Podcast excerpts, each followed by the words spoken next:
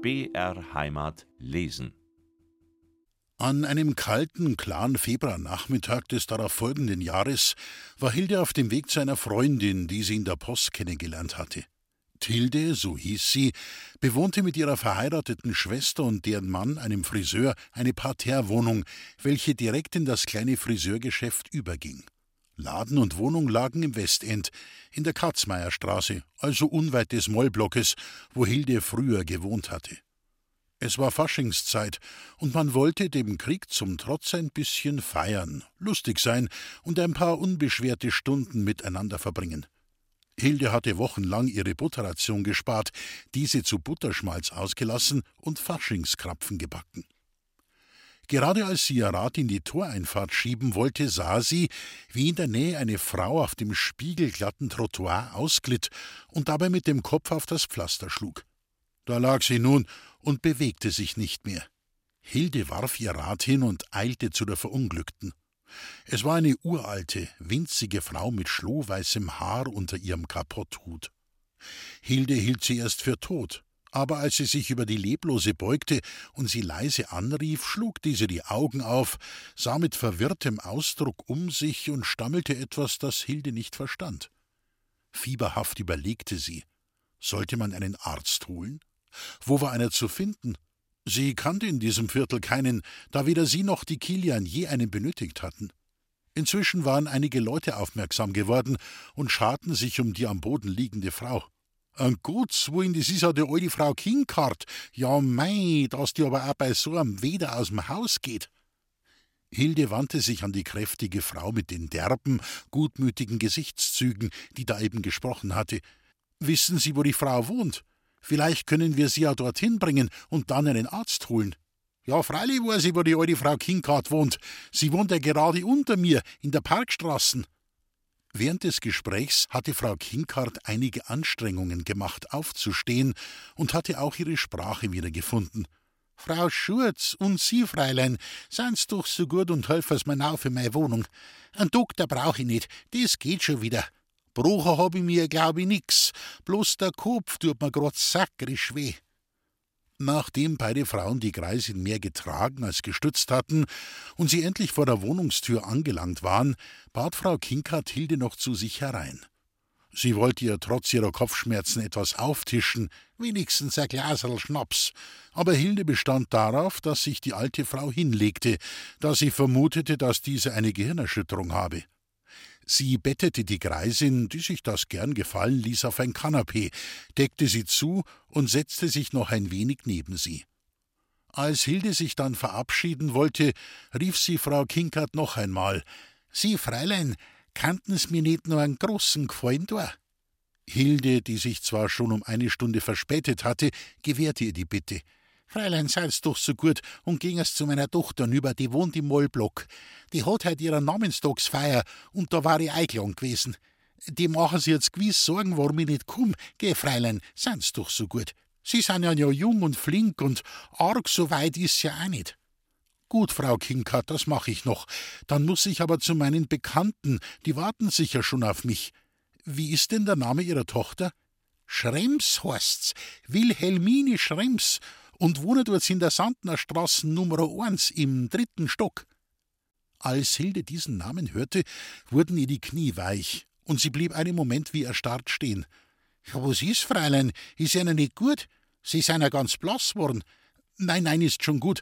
Also dann benachrichtige ich jetzt Frau Schrems. Bleiben Sie liegen. Ich denke doch, dass Ihre Tochter dann gleich nach Ihnen schaut, wenn sie erfährt, was passiert ist. Auf Wiedersehen und gute Besserung. Liebevoll strich sie der alten Frau über die Wange, drückte ihre Hand und zog dann die Tür ins Schloss. Jetzt so ein Zufall, dachte sie, als sie sich trotz des Glatteises auf ihr Rad schwang und in die Sandnerstraße fuhr. Dort angekommen, klingelte sie an der Haustür, wartete auf das Summen des elektrischen Türöffners und eilte dann die Treppe, die sie so gut kannte, in den dritten Stock hinauf. Frau Schrems, die einen Gast erwartet hatte, war ganz baff, Hilde zu sehen. Ja, Fräulein Markelsdorfer, das ist aber eine Überraschung. Hab Sie lange nicht gesehen. Wie geht's denn immer? Danke, Frau Schrems, mir geht's gut. Ihre Mutter schickt mich. Sie ist gestürzt, als sie auf dem Weg zu Ihnen war. Ich bin zufällig vorbeigekommen und Ihre Nachbarin, die Frau Schurz und ich haben Ihre Mutter nach Hause gebracht. Nur damit Sie Bescheid wissen, warum sie nicht zu Ihrer Feier kommt. Ja, um Himmels Willen, hast das gehört, Karl? Mutter ist hingefallen. Vor lauter Aufregung vergaß Frau Schrems ihre hochdeutsche Aussprache und fiel in den Dialekt ihrer Kindheit zurück. Karl, ihr Mann, kam sofort aus dem Wohnzimmer, aus dem fröhliches Lachen, Geplauder, Gläserklingen und Geschirrklappern drang. Ja, da müssen wir noch nachschauen, wie's ihr geht, meinte er, aber das mach ich schon, bleib du nur bei deinen Gästen, Minerl. Er bedankte sich dann bei Hilde für ihre Hilfe und die Nachricht, zog seinen Alster über und machte sich auf den Weg zu seiner Schwiegermutter in die Parkstraße. Seine Frau durfte bei ihren Gästen bleiben. Bei den Wastians wurde es noch ein lustiger, ja fast ausgelassener Nachmittag. Herr Wastian hatte bunte Papiermasken gebastelt und jeder Gast musste eine aufsetzen. Man spielte Reise nach Jerusalem, Schneider, leih mir deine Scheer, Berufe raten und tanzte zu den Klängen des Gramula, dessen Kurbel Tilde, die nicht so gerne tanzte, unermüdlich drehte. Für ein paar Stunden vergaßen sie den Krieg. Da es spät wurde und zudem ein eisiger Nordostwind aufgekommen war, bot Hilde ihrer Freundin an, bei ihr zu übernachten. Als sie zusammen in dem schmalen Eisenbett lagen, erzählte Hilde ihrer Namensschwester von ihrer großen Liebe und dass sie heute durch Zufall Theos Großmutter kennengelernt hatte. Tilde, die sehr fromm war und glaubte, nichts geschehe ohne Gottes Wille, hielt diese Begegnung als von Gott herbeigeführt. Ein Fingerzeig, dass Hilde richtig gewählt hatte. Sie ermahnte Hilde inständig und fleißig zu beten, auf dass ihre Sache einen glücklichen Ausgang nehmen wolle. Hilde hatte so ihre Zweifel an der Kraft des Gebetes. Sie erinnerte sich an die Zeit, als sie ein Kommunionkind war und jeden Abend ihr Gebet abgeschlossen hatte mit den Worten Bitte, lieber Gott, mach, dass die Mutter wieder zurückkommt. Und war sie wiedergekommen? Nein.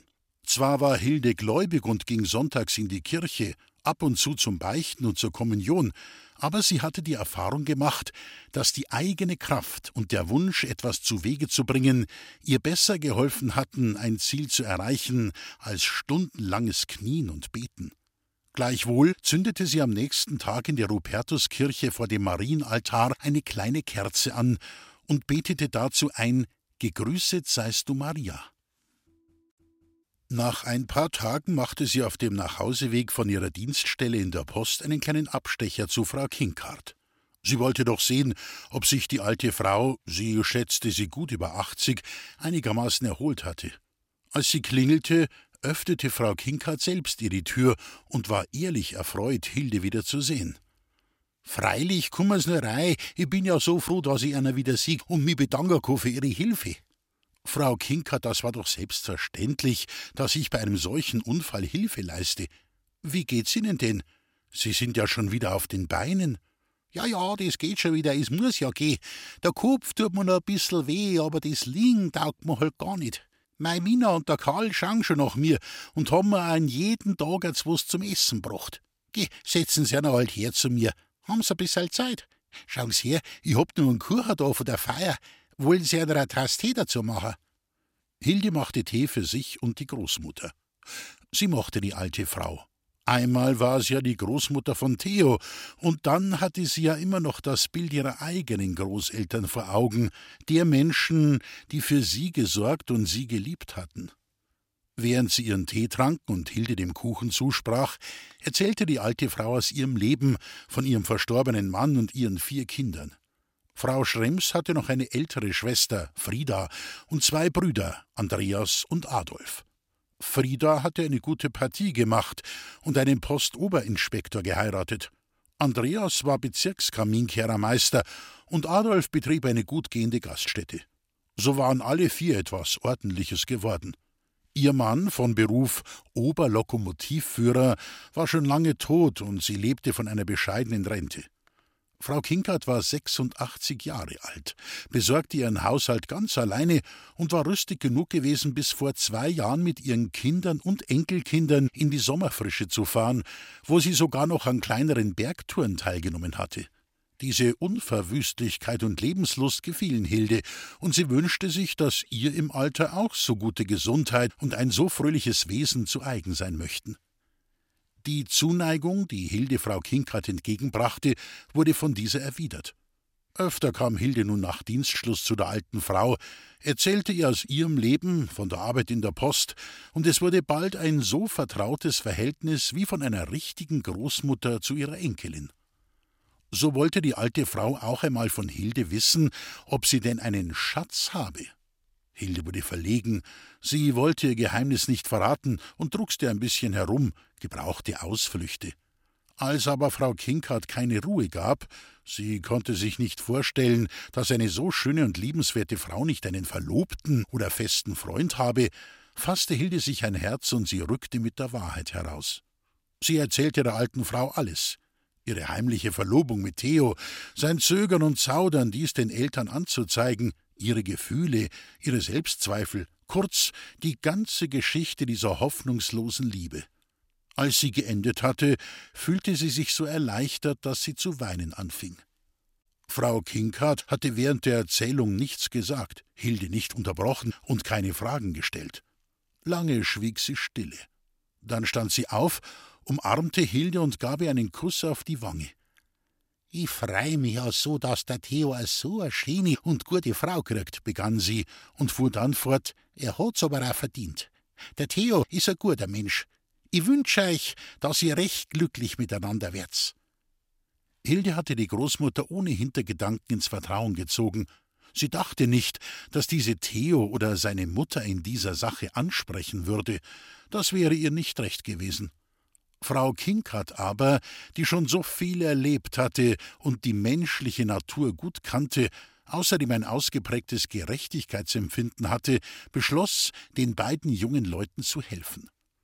Als Theo das nächste Mal, er hatte auf Ostern ein paar freie Tage bekommen, seine Großmutter besuchte, erzählte ihm diese von ihrem unglücklichen Sturz und dass ihr eine junge Frau, nämlich die Hilde Markelsdorfer, so lieb geholfen habe. Sie schwärmte geradezu von diesem saubern Madel, von ihrem natürlichen Wesen und ihrer Hilfsbereitschaft. War die nix für die, fügte sie dann listig hinzu. Theo wurde rot. Ein Blick auf die Großmutter und ihr betont gleichgültiges, unschuldiges Gesicht verrieten ihm, dass sie Bescheid wusste.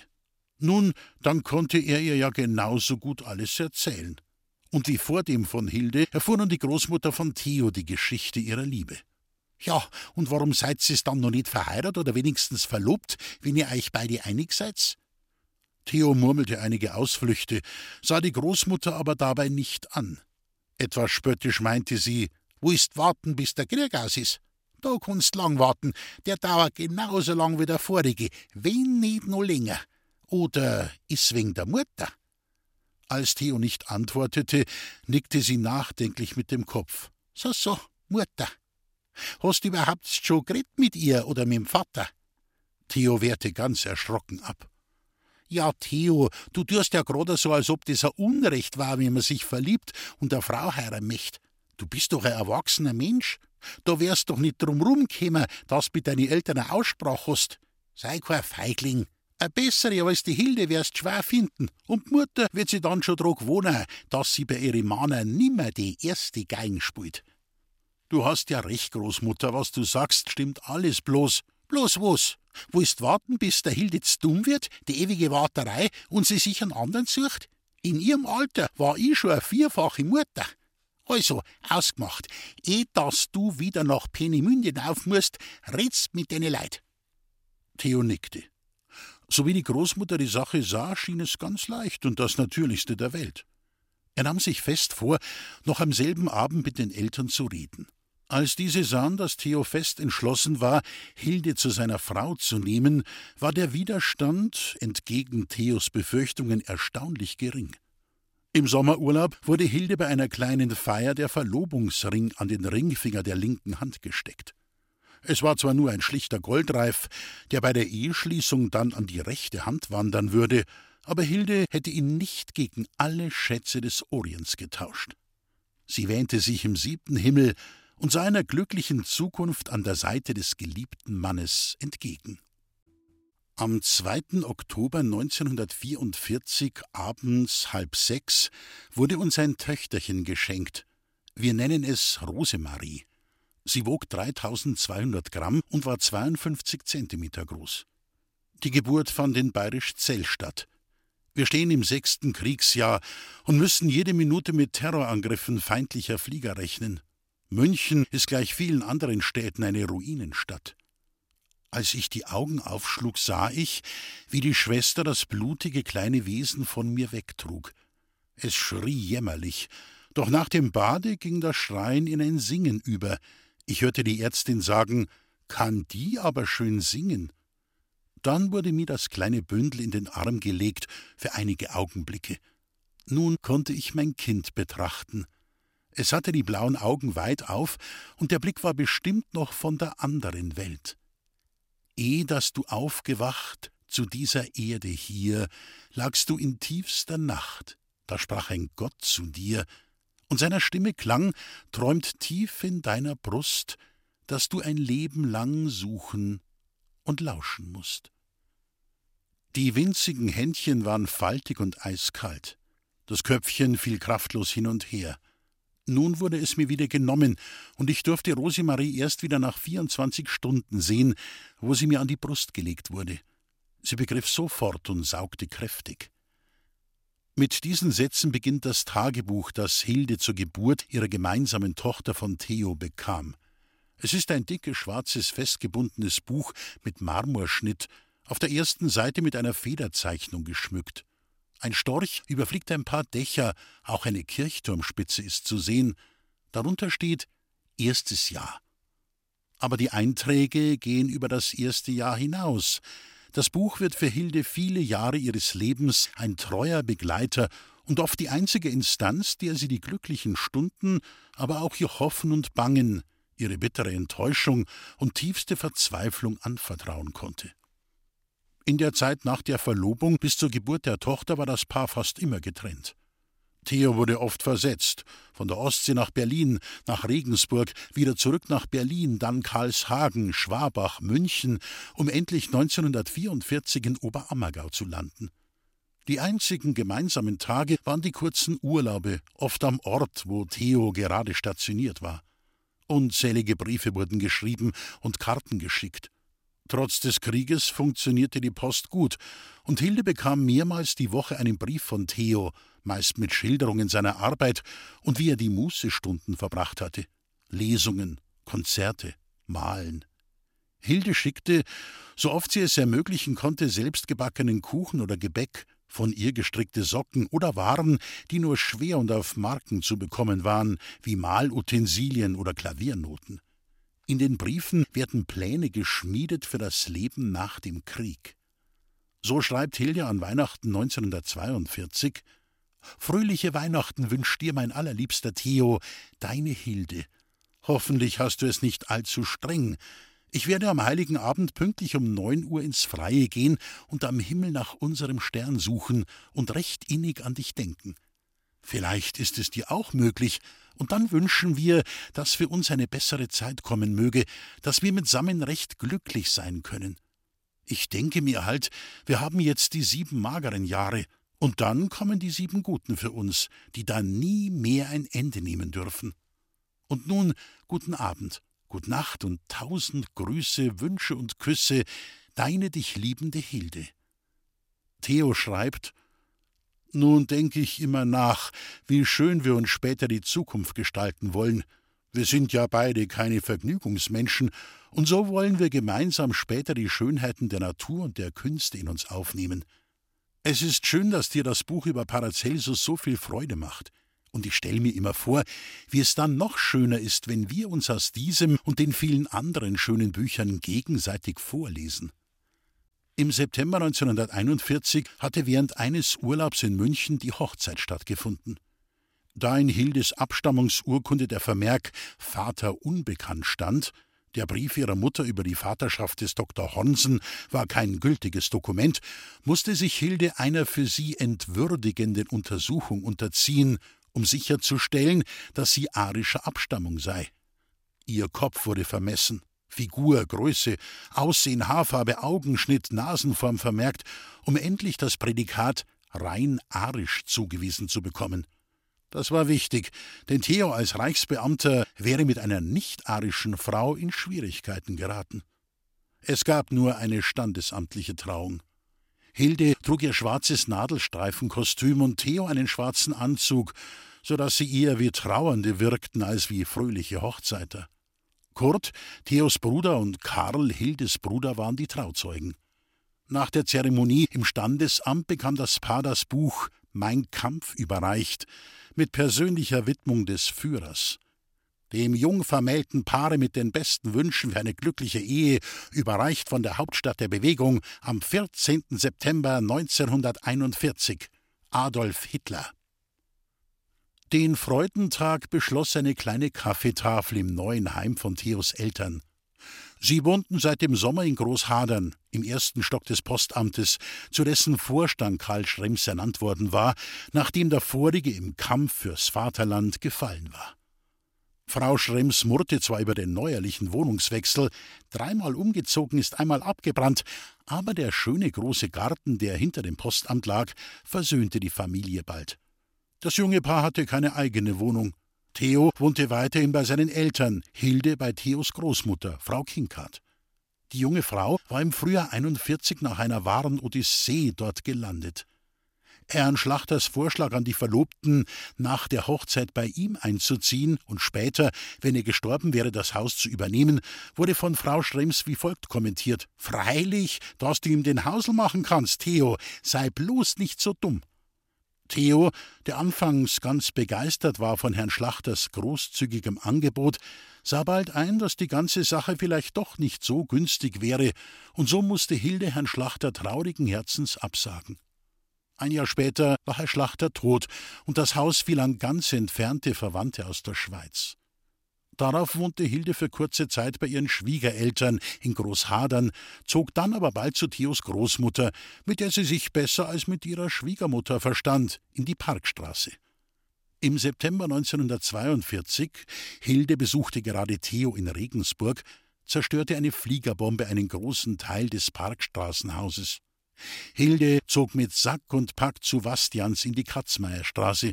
Frau Kinkert kam bei ihrer Tochter Frieda unter. Ab Juni 1943, als die Wohnungen in der Parkstraße wieder notdürftig instand gesetzt waren, zogen Hilde und die alte Frau wieder dort ein. Theo wohnte weiterhin bei den Eltern, wenn er für freie Tage nach München kam. Ab und zu blieb er bei Hilde über Nacht. Im März 1944 starb die Großmutter. Sie war über 90 Jahre alt geworden und schlief eines Nachts friedlich ein, ohne vorher krank gewesen zu sein. Die Hausbesitzer, die mit Frau Schrems weitläufig verwandt waren, erlaubten Hilde bis auf weiteres die Wohnung zu behalten.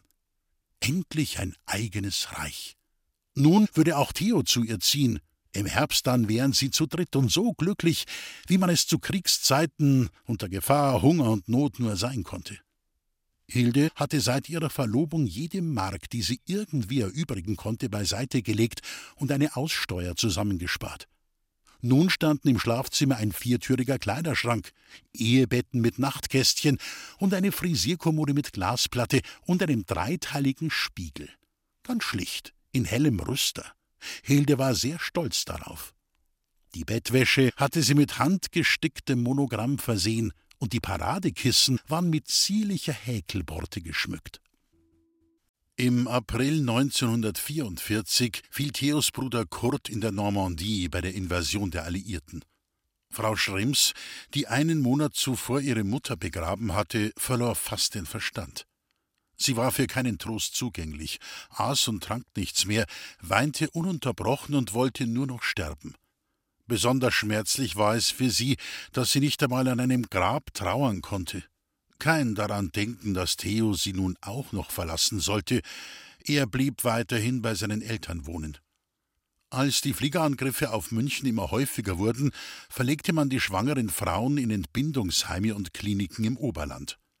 So zog Hilde im September in ein hübsches Zimmer im Tannerhof in Bayerisch Zell ein, wo sie der Geburt ihres ersten Kindes entgegensah. Wie sehnsüchtig hatte sie auf Anzeichen einer Schwangerschaft gewartet, wie gespannt war sie nach jedem Urlaub, den wenigen Tagen, die sie mit Theo zusammen war, und wie überglücklich war sie gewesen, als ihr ein Arzt die frohe Gewissheit brachte. Endlich ein Kindchen. Beide, Hilde und Theo, hatten mit einem Knaben gerechnet. Der kleine Theo grüßt seinen Papa ganz lieb, doch als das Mädchen da war, konnte sich Hilde gar nichts anderes mehr denken oder wünschen als ihre Rosemarie. Über die Namensgebung für die Kleine war es zu Differenzen zwischen Hilde und Theo gekommen. Aber nicht nur der Name des Töchterchens, auch die Person der Patin stand zur Debatte. Hilde hatte ihre langjährige Freundin Tilde oder aber eine ihrer Schwägerinnen vorgeschlagen. Theo, genauer gesagt seine Mutter, bestand auf der Jugendfreundin Christa. Nun muss ich dir aber zur Aufklärung schreiben. Mutter sagte mir, dass Regnat Christel in einem Brief geschrieben hätte, sie würde sich schon auf die Taufe freuen. Scheinbar hat sie sich schon etwas darauf vorbereitet, da du ja auch anfangs damit einverstanden warst. Sie wird jedenfalls nun sehr enttäuscht sein, dass du deine Ansicht geändert hast. Ich werde mich hüten, meinen Eltern nach ihrem großen Verlust noch weitere Unannehmlichkeiten zu verursachen. Sie wollte ja nicht wegen mir Taufpatin machen, um mich immer besuchen zu können. Da sie selbst nicht das Glück hatte, eigene Kinder zu betreuen, möchte sie sich wenigstens etwas an unserem Kind erfreuen. Sie will von mir genauso wenig wie ich von ihr. Mein Weg geht mit dir, aber warum soll man Leute, die man schon lange kennt, nun abstoßen? Also, vielleicht überlegst du das alles nochmals bitte. Ich will dich in keiner Weise beeinflussen. Christa, die von Anfang an und während der Verlobungszeit bei Hilde immer Misstrauen und Eifersucht erweckt hatte, bewarb sich sofort nach Bekanntwerden von Hildes Schwangerschaft darum, Taufpatin für das zu erwartende Kind zu sein. Christa wohnte da noch in Düsseldorf, war aber die meiste Zeit bei ihrer Mutter in München. Drei Schwangerschaften hatte sie durchlebt, alle drei Kinder waren bald nach der Geburt gestorben. Die anfangs so glückliche Ehe wurde durch Christas Unvermögen, ihrem Mann, einem hohen SS-Offizier, keine Kinder zu schenken, sehr getrübt und stand kurz vor der Scheidung. Bei der Person der Patin setzt sich Theo durch, bei der Namenswahl Hilde, so dass das Mädchen nicht Christa, sondern Rosemarie getauft wird, nach der Hauptfigur des Romans Die Heilige und ihr Narr, das Lieblingsbuch Hildes und zu dieser Zeit groß im Schwange. Nicht ganz zwei Wochen nach der Entbindung wird Hilde aus der Klinik entlassen. Am elften Tage verlasse ich schweren Herzens diese liebevolle Stätte und kehre nach München zurück. Besuch erhielten wir von meinen beiden Schwägerinnen und meiner lieben Freundin Tilde. Die Taufpatin von Rosemarie fuhr mit meiner Schwiegermutter nach Oberammergau zu unserem Vati, der uns auch nicht besuchte, obwohl er es in einem Brief vierzehn Tage vor der Entbindung versprochen hatte.